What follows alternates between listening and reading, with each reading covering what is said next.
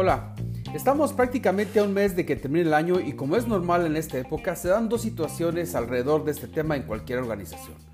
Primero, la revisión de lo que se ha hecho a lo largo de todo este periodo y la proyección de cómo terminará el año. Y por otro lado, empezar a hacer las provisiones y estimaciones de lo que será el aún muy incierto 2022. Por esto mismo, es que se tienen que tomar en cuenta todas las variables que afectan a la empresa.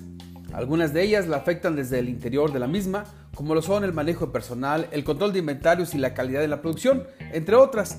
Pero también existen variables exógenas que afectan a la empresa y que no tienen que ver con el manejo de la misma, pero sí ponen a prueba la capacidad de dirección, de administración y en general la toma de decisiones acertada para la permanencia y crecimiento de la organización.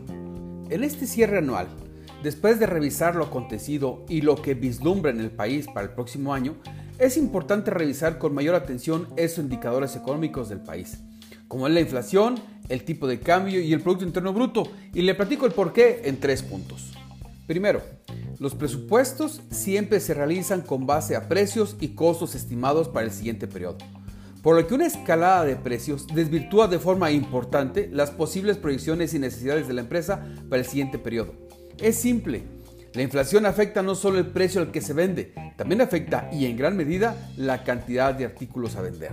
Segundo, el tipo de cambio es mucho más que no podamos adquirir la moneda americana a precios bajos. Supone un encarecimiento de muchos de los artículos que consumimos. Actualmente, y dada la globalización existente, una gran parte de los productos que adquirimos tienen un componente extranjero.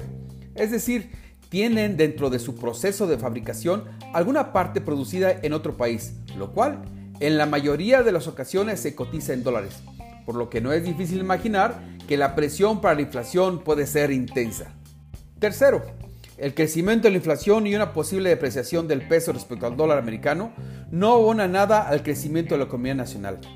A estas alturas, los remedios que se tiene a la mano afectan al PIB, por lo que la atención generalizada a la economía debe ser muy puntual y cuidadosa, pues al tratar de solucionar alguno de ellos, es posible que afecte a otro y las cifras que arroja el indicador, por cierto, no son muy buenas.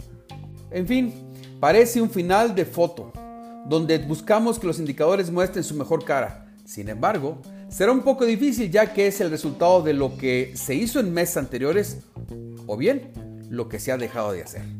Lo invito a que me siga en redes sociales. Estoy en Twitter como arroba oliver-arroyo. En Instagram estoy como Hola Arroyo.